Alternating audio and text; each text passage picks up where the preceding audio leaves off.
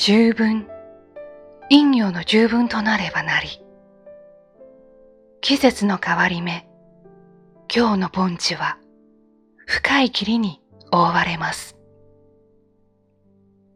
平安時代、人々は春と秋、どちらが優れているかを議論しました。春は霞、秋は霧。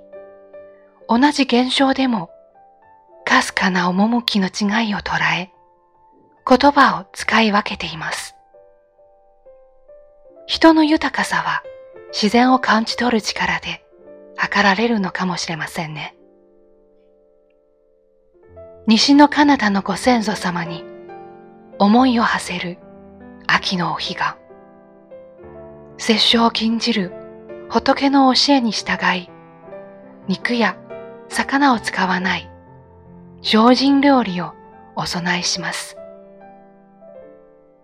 信仰心の熱い都では、良質の野菜を育て、仏の御前を継承してきました。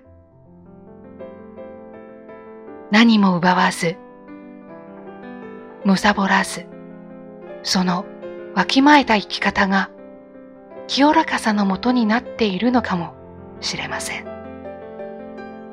ひんやりと頬を撫でる秋の風。